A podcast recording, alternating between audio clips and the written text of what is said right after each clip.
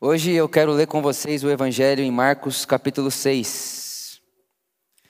Marcos, no capítulo 6, eu quero continuar com você uh, esse caminho, né, esse espaço do Setembro Amarelo, onde nós escolhemos, como comunidade, conversarmos sobre o que o Evangelho tem a dizer a nós, a essa realidade que nós vivemos no nosso país.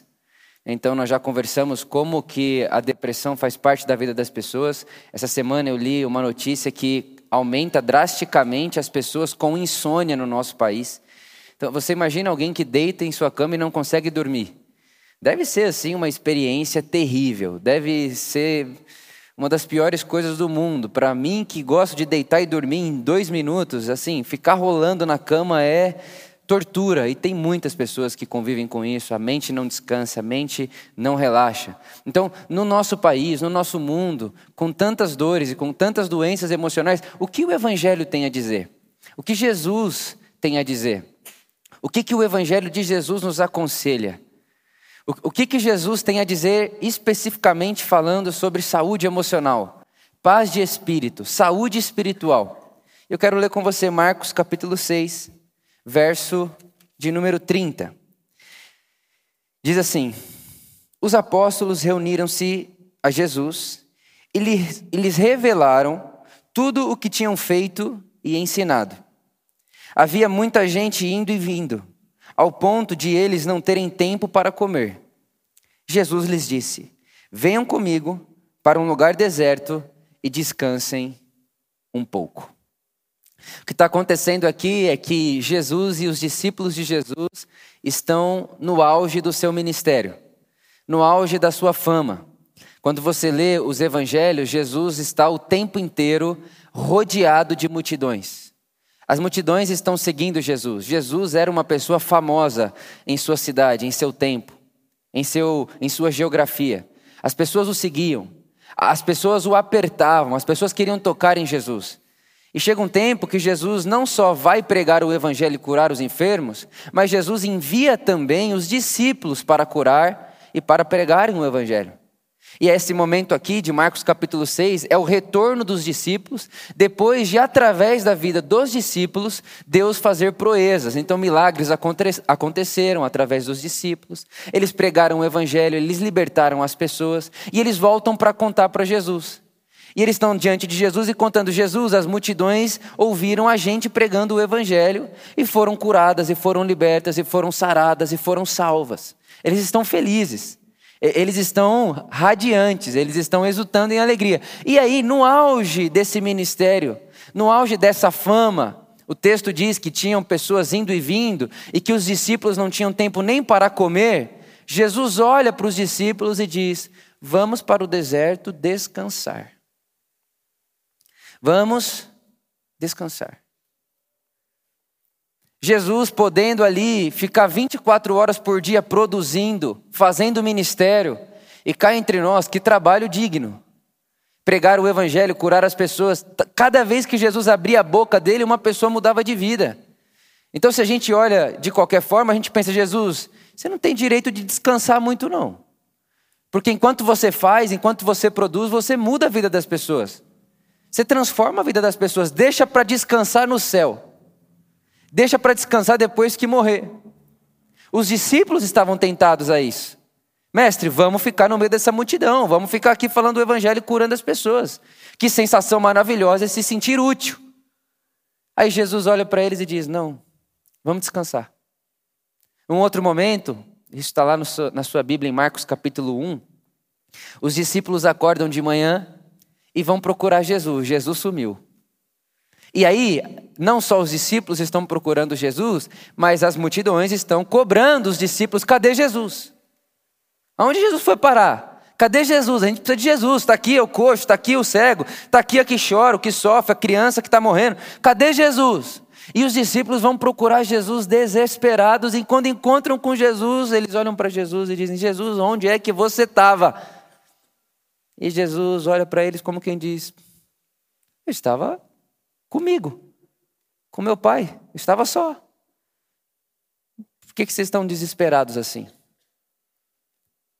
Jesus estava cuidando dele. Jesus estava cuidando da fé dele. Jesus estava cuidando da sua saúde emocional. Jesus estava cuidando de si. E eu não sei para você, mas na minha experiência espiritual, não é fácil, não foi fácil, não tem sido fácil acreditar e aceitar que no caminho de Jesus, enquanto eu sigo Jesus, há espaço para o autocuidado. Para nós que somos cristãos, é muito mais fácil a gente entender e aceitar o cuide do outro, o ame o outro, se doe pelo outro. Nós estamos acostumados com essa, com essa linguagem. Ame o próximo, aceite o próximo, acolha o próximo.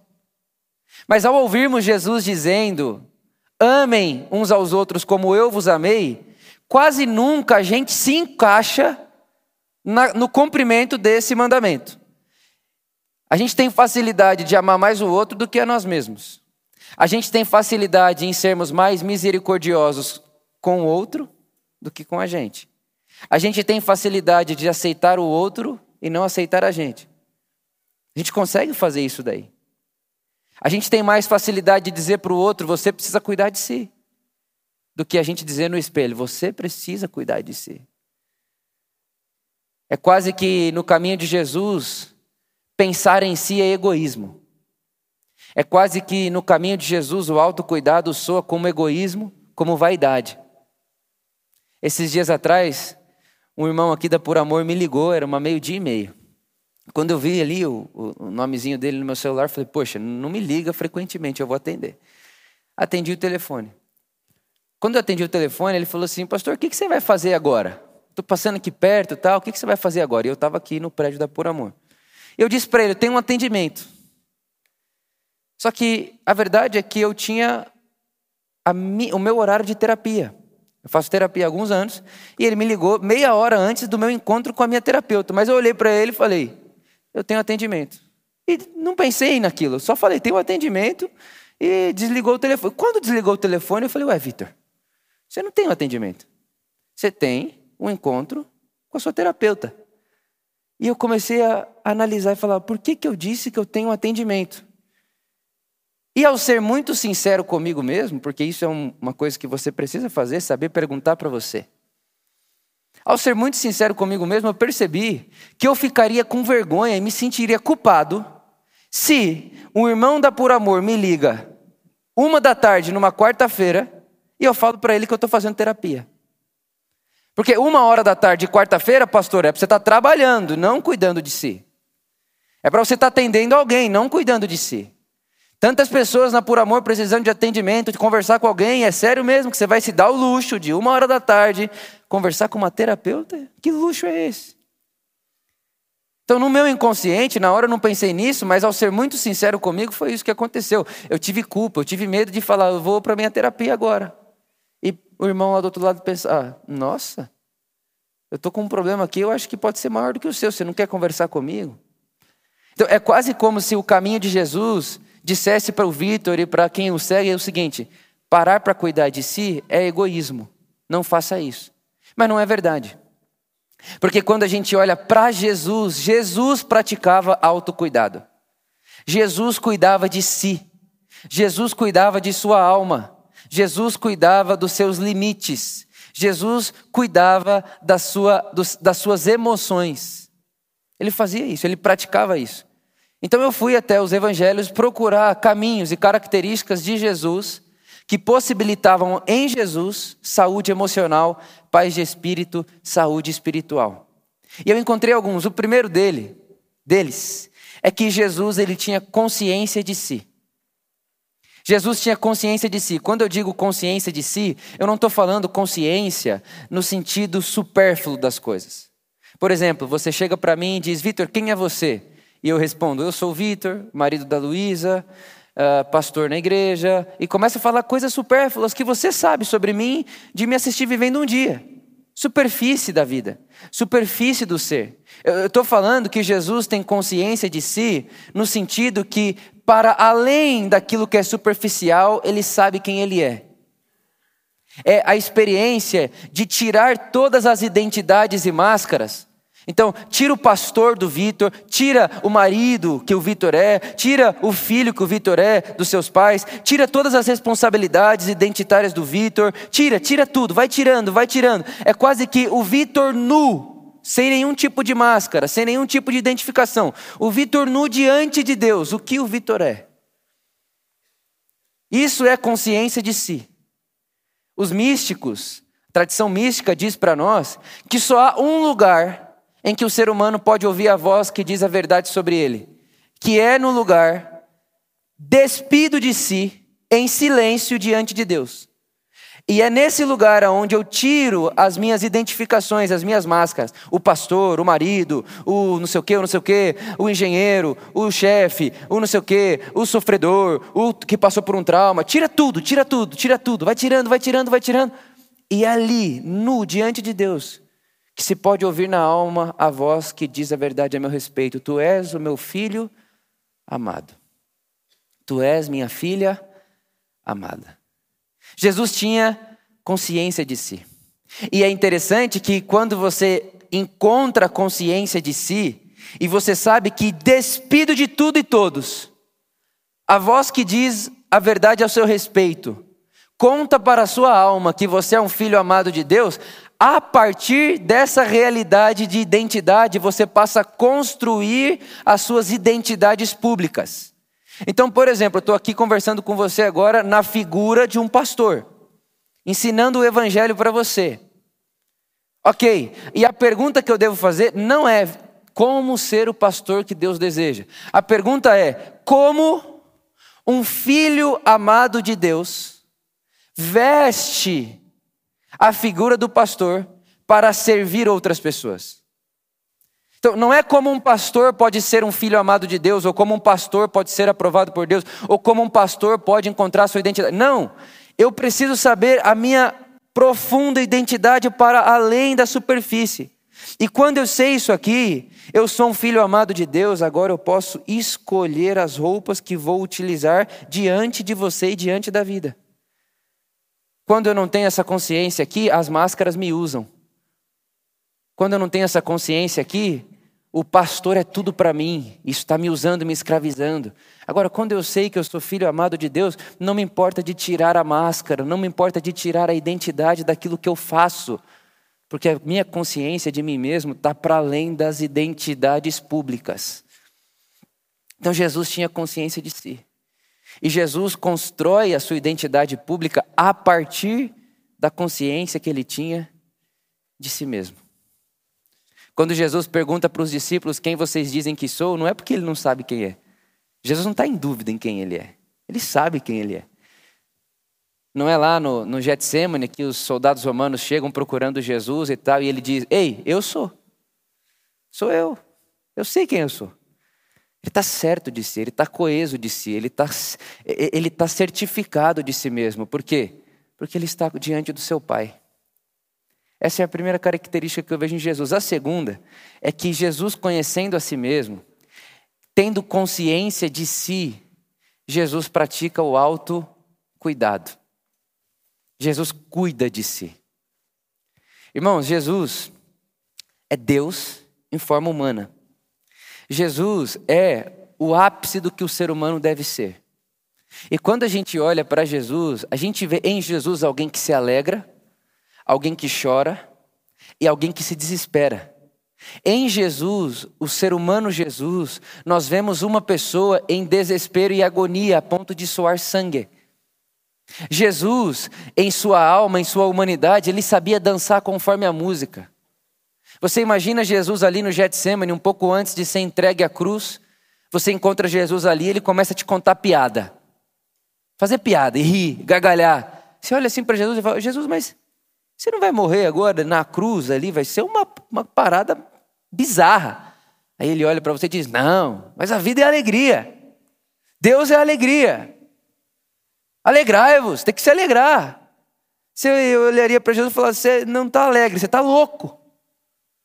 Porque há tempo de chorar, há tempo de suar sangue, há tempo de desesperança, há tempo de perder a fé. Há tempo para isso. Jesus cuida de si a ponto de chamar seus amigos e dizer: vocês podem orar por mim? Irmão, Jesus está pedindo oração para Pedro, Tiago e João. Pedindo oração, ele conhece a si mesmo. Ele tem consciência de si e pastoreia as suas emoções. Ele diz: está difícil carregar sozinho. Você pode orar por mim, Pedro. Você pode orar por mim, João. Você pode orar por mim, Tiago. Ore por mim. Minha alma está aflita, estou abatido. Ele dança conforme a música. Agora, eu não sei como isso soa para você, mas para mim isso soa revolucionário, porque durante muito tempo eu pensei e acreditei que o homem da fé, a pessoa da fé, é a pessoa que está sempre forte e alegre. É a pessoa que está sempre quase que invencível, nada vence ela, nada faz ela chorar, nada faz mal para ela. E há um tempo atrás, eu nunca vou me esquecer esse dia, eu estou pedalando na minha bicicleta, e do nada, irmãos, do nada foi, do nada mesmo, eu não estava ouvindo nada, não estava ouvindo música, não estava ouvindo podcast, não estava ouvindo pregação, não estava ouvindo nada, eu estava pedalando na minha bicicleta e eu comecei a chorar compulsivamente. Chorar de fazer barulho, do nada. Eu, o que que que está acontecendo comigo? Eu chorava, chorava, chorava, chorava. E é claro, eu parei na hora o treino, fui para o banheiro, tomei banho e fui para o escritório da minha casa. Entrei no escritório da minha casa e falei, Jesus, o que foi que aconteceu? O que é isso? E fui viver essa experiência que eu falei para você de tirar as roupas e ficar nu diante de Deus. E no meu escritório, diante de Deus nu, ouvi em minha alma, Vitor, você passou por tantas coisas nesses últimos tempos que você não chorou, que dentro de você tem um estoque de lágrimas. E eu estava numa época, eu estava me sentindo pesado. o que está acontecendo comigo? Está muito pesado. Eu nunca me senti assim. Eu nunca me senti tão assim. Eu tenho que me, me forçar para ter ânimo, para estar tá animado. E Jesus falou comigo e disse: Você ficou muitas e muitas e muitas situações sem derramar lágrima, está tudo estocado dentro de você. E aí eu ouvia isso no meu coração: Eu vou começar a abrir a torneira, você vai chorar aos poucos. Isso já faz alguns anos, eu acho que deve ter acabado as lágrimas, espero. Mas o que é isso? É não dançar conforme a música, é guardar lágrima, querendo ser forte. É, é guardar a tristeza querendo viver só alegria. Irmão, a tristeza não é inimiga da alegria. Elas são irmãs, elas andam juntas. As emoções humanas são amigas do ser humano. A alegria não é melhor que a tristeza. A festa de casamento não é melhor que o velório. Jesus quem, foi quem disse. Então, mas nós, seres humanos, aprendemos a uma espiritualidade do triunfo, da alegria. A gente não quer sofrer nunca, a gente não quer chorar nunca. Então, em Jesus, eu vejo alguém que cuida de si. E cuida de si porque é consciente de si. E dentro do cuidado de si, está sim a sua fé, está os limites que ele coloca, porque ele se retira para orar, está os limites que ele coloca no, na vida dos discípulos. Não, a gente vai descansar agora, vocês não vão continuar pregando aqui a noite inteira. A gente vai fugir dessa multidão para descansarmos. A gente vai se esconder para eles não nos acharem. Mas Jesus é coxo, é cego, um monte de gente precisando de você mas a gente também precisa da gente. Cuidar de si para cuidar do outro. Jesus praticava o autocuidado. E uma terceira característica que eu vejo em Jesus, e essa especialmente bonita, ele tinha coragem de ser autêntico. Jesus, ele não queria ser gostável. Jesus não estava fazendo força nenhuma para as pessoas gostarem dele. Tanto que, por exemplo, um dos uh, uma das falas mais duras de Jesus é João capítulo 6. Jesus começa a falar uns negócios, a multidão está ouvindo Jesus falar, e aí eles começam a olhar uns para os outros assim: pô, esse negócio aí está muito forte, meu. Jesus pirou, vamos embora. E eles começam a ir embora. E aí você imagina, tá todo mundo aqui me ouvindo, começa a falar um negócio aqui, você começa a ir embora um, dois, três, quatro, cinco, de repente vira 50 pessoas, 30 pessoas, 20 pessoas, aí fica só 12. Quando ficam só doze, Jesus olha para os doze e diz: Não estão a fim de ir embora também não. Sem nenhum tipo de preocupação com a galera que foi embora, porque ele não estava querendo ser gostável. Por que, que ele não estava querendo ser gostável? Porque aquela e aquele que tem consciência de si, sabe quem é, um filho, uma filha amada de Deus, e que constrói a sua identidade pública a partir desse espaço, não empresta a sua identidade, a expectativa dos outros. Porque é o que acontece muitas vezes. A gente não sabe quem a gente é, a gente não tem consciência de nós mesmos, e a gente empresta a nossa identidade para o outro. E a gente vai vivendo a vida querendo ser o que o papai quer, o que a mamãe quer, o que o filhinho quer, o que o marido quer, o que a esposa quer, o que o titio quer, o que o amiguinho quer, o que a publicidade diz que você deve ser, o que as músicas que você ouve diz que você deve ser. Passa a vida emprestando a identidade a outro, sem conhecer a si mesmo. E aí, quando eu quero ser outro que não eu, me verei frustrado e aí, depois de frustrado, olharei para trás e viverei um excesso de passado, depressão. Ou, enquanto quero ser aquilo que você espera de mim, viva ansioso, querendo saber se um dia chegarei aonde você acha que eu devo chegar. Ansiedade e depressão é emprestar ao outro a minha identidade, é emprestar ao outro a voz que diz quem sou, é emprestar a expectativa pública a voz que diz para mim quem eu sou. Jesus não andava por aí. Jesus não caminhava por aí. Jesus tinha coragem de ser ele. Ele não estava querendo ser gostável. Não estava. Ele estava certo de si, coeso de si, coerente em si mesmo. Agora, talvez você ouça tudo isso que eu estou falando e você pensa, poxa, Vitor, mas você está aí falando o tempo inteiro, cuide de si, cuide de si, autocuidado tal. Mas quando eu abro o texto bíblico, eu ouço Jesus dizendo, negue-se a si mesmo.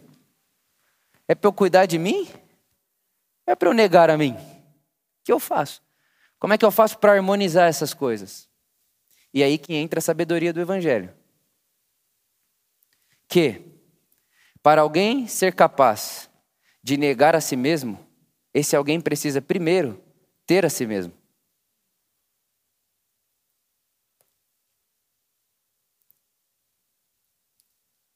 Só nega a si quem tem a si. E a maioria das pessoas não tem a si mesmas. Elas são reativas. Elas não têm controle da sua própria vida, das suas emoções, elas não tocam suas emoções, elas nem sabem o que é tocar emoções. Elas confundem elas com a tristeza, elas confundem ela com a alegria. Elas ainda acham que o futuro tem uma matéria no futuro que vai trazer satisfação para elas. Elas não têm a si mesmas. Então, como é que eu posso negar a mim se eu não tenho a mim? É a experiência de Jesus. Jesus está andando na, ali no seu povoado e as pessoas chegam para ele um dia e dizem para ele: Jesus é o seguinte, hoje é o dia da revolução. Hoje. Aí Jesus olha e fala: É hoje? É. A gente vai fazer de você rei à força. A gente vai pôr você hoje como rei de Israel e ponto final. Roma vai vazar daqui. Você, a partir de hoje, é o nosso rei. Jesus diz: Não sou. O que é isso? É alguém que tem a si mesmo, que é inteiro de si e nega a si mesmo. É Jesus sendo tentado. Só pode dizer não, escolher dizer não, aquele que tem o poder de dizer sim. Agora, uma pessoa que não tem a si mesma não sabe dizer não ou sim, ela só vai como um efeito manada. Ela reativa as emoções, ela reativa o que fazem com ela. Quem não tem assim não nega a si mesmo. Quando Jesus olha para mim, para você e diz, por amor, Vitor, quando alguém der um tapa no seu rosto, vire outra face. Uma pessoa que não tem a si mesma, quando toma um tapa no rosto, ela reage automaticamente, ou dando outro, ou se isolando. Fizeram uma injustiça com a pessoa, ou ela já retribui na hora, ou ela se isola, ou vira trauma. O que é isso? Alguém que não tem a si mesmo. Por quê? Porque ao tomar um tapa no rosto, aquele que tem a si mesmo, respira, não reage. E aí sim pode ouvir em sua alma: negue-se a si mesmo e siga o caminho de Jesus. Escolha o caminho de Jesus, não devolva o tapa. Não devolva o tapa. Agora, aquele e aquela que está sem percepção de si, só reage. E quem só reage, não tem a si. Só pode escolher perder a sua vida aquele que tem a sua vida. Só pode escolher dizer não a si mesmo aquele que tem a si mesmo. Por isso, o, o caminho do autocuidado é cuide de si, a ponto de ter a si mesmo. E ao, ter a si mesmo, ouça em seu coração a voz que diz: negue-se e siga-me. Consciente de si, negue-se e siga-me.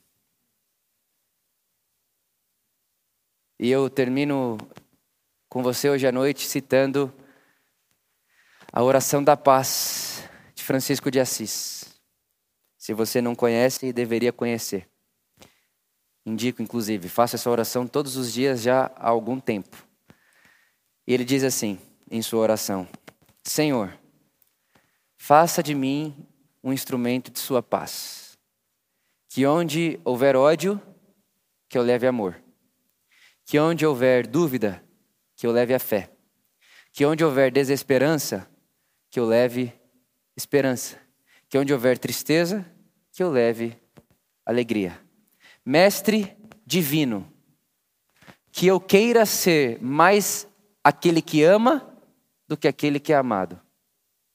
Que eu queira entender mais do que ser entendido. Que eu prefira perdoar do que ser perdoado.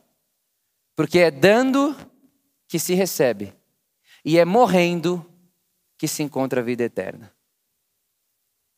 Que é isso? Uma oração de alguém que tem a si mesmo. E pode olhar e dizer: Eu quero escolher ser aquele, aquela que ama, que perdoa, que põe esperança, que entende o outro, que compreende o outro, mesmo quando não é isso que eu recebi da vida. Mesmo quando não é isso que fizeram comigo. Eu tenho a mim e tendo a mim posso escolher o que vou fazer da minha vida. Isso é Jesus. Jesus, ele podendo fazer isso aqui, ó, e os anjos o tirariam de lá. Ele diz: "Não, eu sei que eu posso fazer isso aqui. Mas não farei, porque eu tenho a mim mesmo. E por ter a mim mesmo, eu escolhi o que eu farei da minha vida, eu farei a vontade do meu Pai. Como é que você explica um ser humano, porque Jesus é um ser humano, que depois de ser esbofeteado, cuspido, cuspido, machucado, xingado, preso numa cruz, depois de tudo isso, o profeta vai dizer que nem parecia um ser humano, né? de tão desfigurado que ele estava. Aí Jesus, pendurado na cruz, um ser humano, desfigurado de tanto que apanhou, ele olha para o pai e diz: Pai, perdoa-os. Eles não sabem o que ele faz, o que eles estão fazendo. O que é isso, irmão? Capacidade emocional.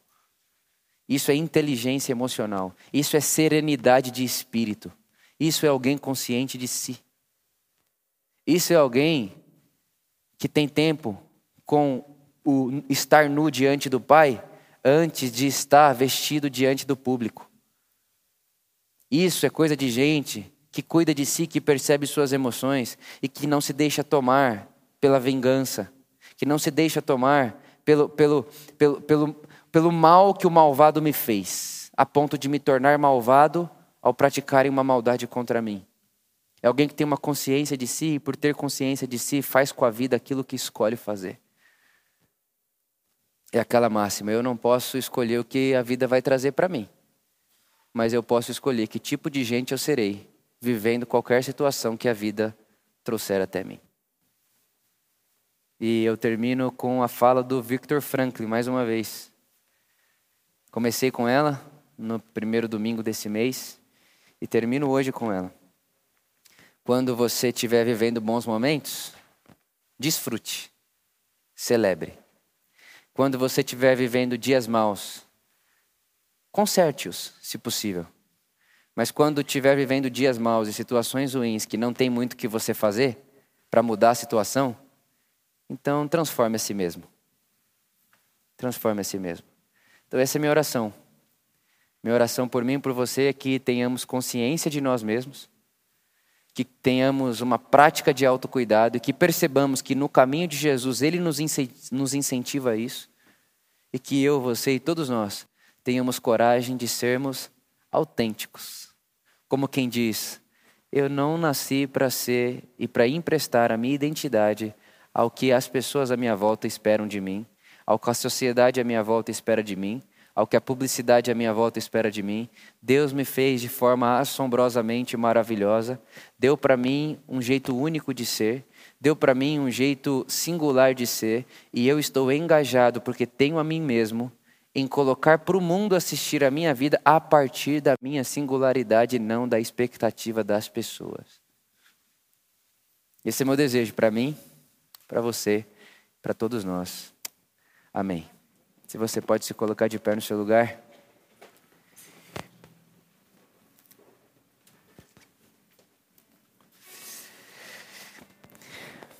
Nós vamos cantar uma música agora. E nessa música diz: faz um convite, né? Venha ao altar, aos braços do Eterno Pai.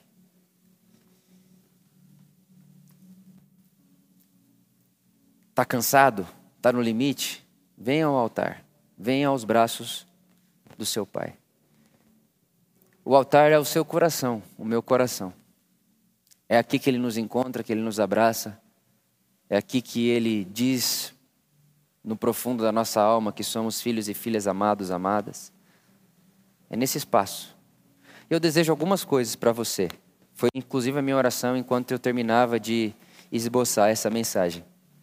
A primeira coisa que eu desejo para você é que você faça um compromisso com você, você com você mesmo, de praticar o que Jesus praticava, que é a solitude com seu Pai. Estar só diante do Pai. Estar só diante daquele que tem palavras de amor e afirmação sobre você. Jesus não precisava ser aprovado publicamente porque se sentia aprovado no privado.